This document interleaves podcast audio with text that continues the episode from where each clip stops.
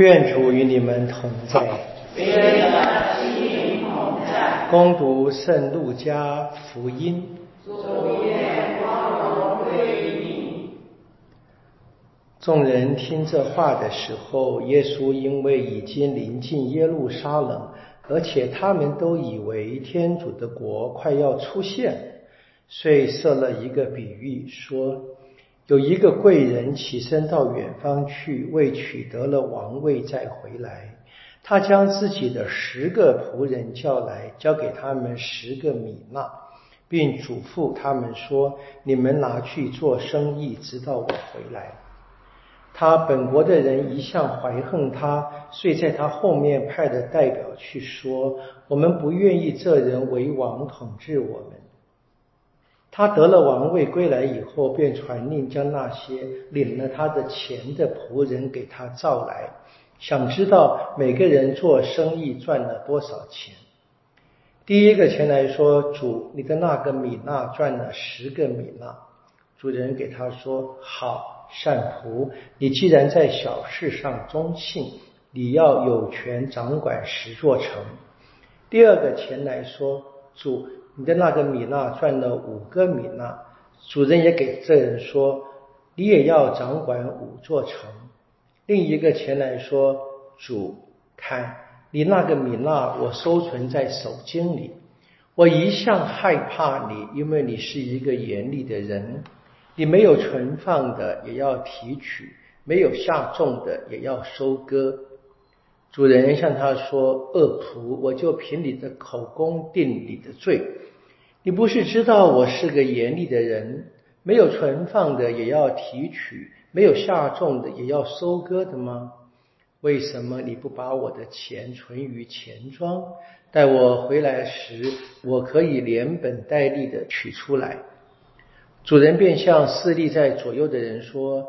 你们把他那个米纳夺过来，给那有十个的。他们向他说：“主，他已有十个米纳了。”我告诉你们，凡是有的，还要给他；那没有的，连他所有的也要从他夺去。至于那些敌对我的、不愿意我做他们君王的人，你把他压在这里，在我面前杀掉。耶稣说这些话后，就领头前行，上耶路撒冷去了。上主的圣言。好，这是路加的版本啊。耶稣在进圣城之前的啊最后一个小故事。我们昨天的读经我们读了啊，平日的读经。然后呢，我们在前天的。啊，星期天的主日的，我们读了马窦福音的版本，是以他人通来表达的哈。那我们跟各位昨天稍微说了，他人通那个价格价值太高了哈。那米纳呢，大概是啊一百个德纳，就是当时的人的一百天的工资。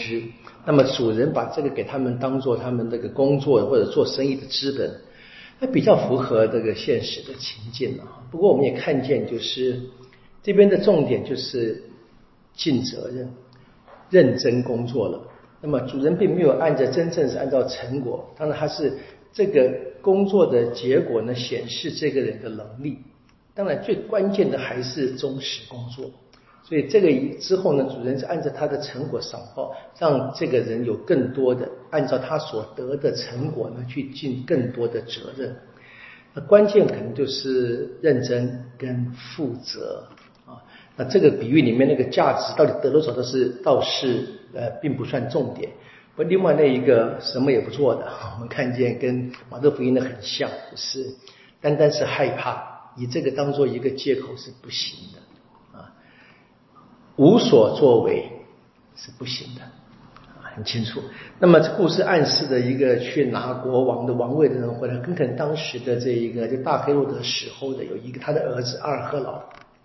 那去到这个罗马皇帝那边，希望皇帝给他这个君王位。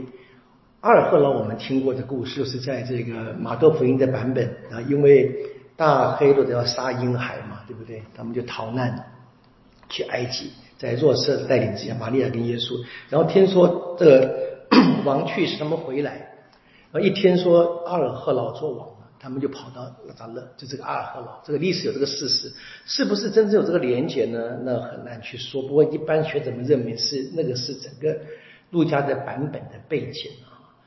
不过回到我们这个故事核心还是认真负责。那什么叫认真负责？天主给每一个人的使命是不同。我们回到。回到读经的故事的话，我们昨天听的是马加伯夏，今天是另外一个马加伯夏的故事。昨天是那个老年的厄勒阿扎尔啊，临死也不愿意什么委托他呃辜负他一生的榜样和他的名誉。那今天呢是换了一个母亲啊，母亲宁愿他的孩子死，不是自己了，蛮蛮惊悚的啊。一个母亲呢，宁愿她的孩子也去世，也不希望她的孩子怎么样背叛信仰。换句话说，这个母亲大概一生都教这个孩子信仰重于一切。那他现在不能够反悔的，他坚持到底。他的确，那么他的七个儿子，他眼前先后被杀了，他自己呢也被杀害。那故事其实呃蛮长的，我们这个读经没有选那么长。还是值得再去回去读一下啊，这个圣经的真正的版本。今天是这个母亲跟小儿子的讲话，鼓励他。然后呢，前面一个对一般的孩子们的讲话，全部讲了。他只是说生命，生命来自天主。我不知道哪里来的，他说我不知道哪里来的。但是我怀了怀孕了你，那么现在呢，我也在一生里面好好的照顾你，教养你。然后呢，现在呢，请你可怜我。母亲啊，请这个小孩子可怜他。那可怜他的方式，不要让他失望，不要让他难过。让他失望跟难过的事情，不是孩子的死亡，而是孩子们放弃的信仰。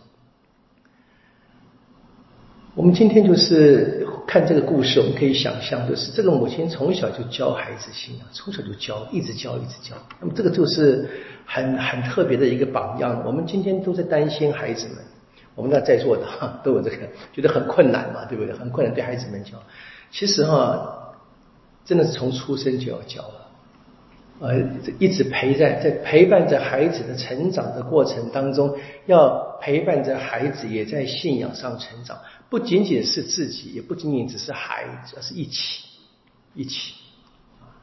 那到什么地步？到今天看见这一个安提约古王愿意告诉这个小儿子说：“你可以当我的朋友。”啊，跟各位解释过了，朋友这个字当时非同小可啊。我们记得知道这个，当比拉多要放耶稣时，人家说你这样子做，你就不是凯撒的朋友了。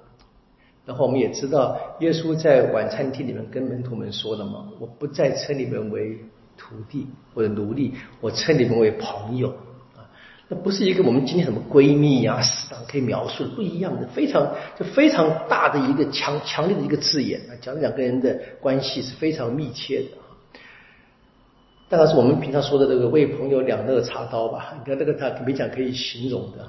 但是呢，这样的东西也不能够诱惑这个小孩子，这个年纪多小我们不知道。我想他，我想他了不起，这个八岁十岁吧，我在我自己猜想这个情况里面啊，因为以前的年纪很小嘛，母亲七个儿子。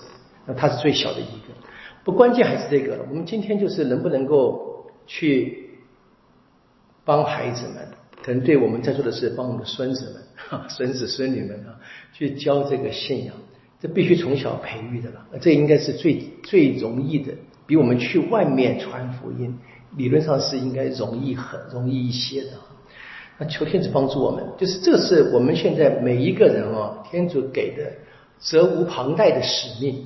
这我们的责任啊！这是今天那个福音当中那个比喻一样，天主呢没有要求我把我的孩子训练成什么博士啊，或者什么这个医生啊，或怎么样。我能够当然很好，也不是坏事，但那他还不是最重要，重要是让我们能够真正的让孩子们可以认识我们的生命来自天主，我们天主爱我们，他跟我们在一起。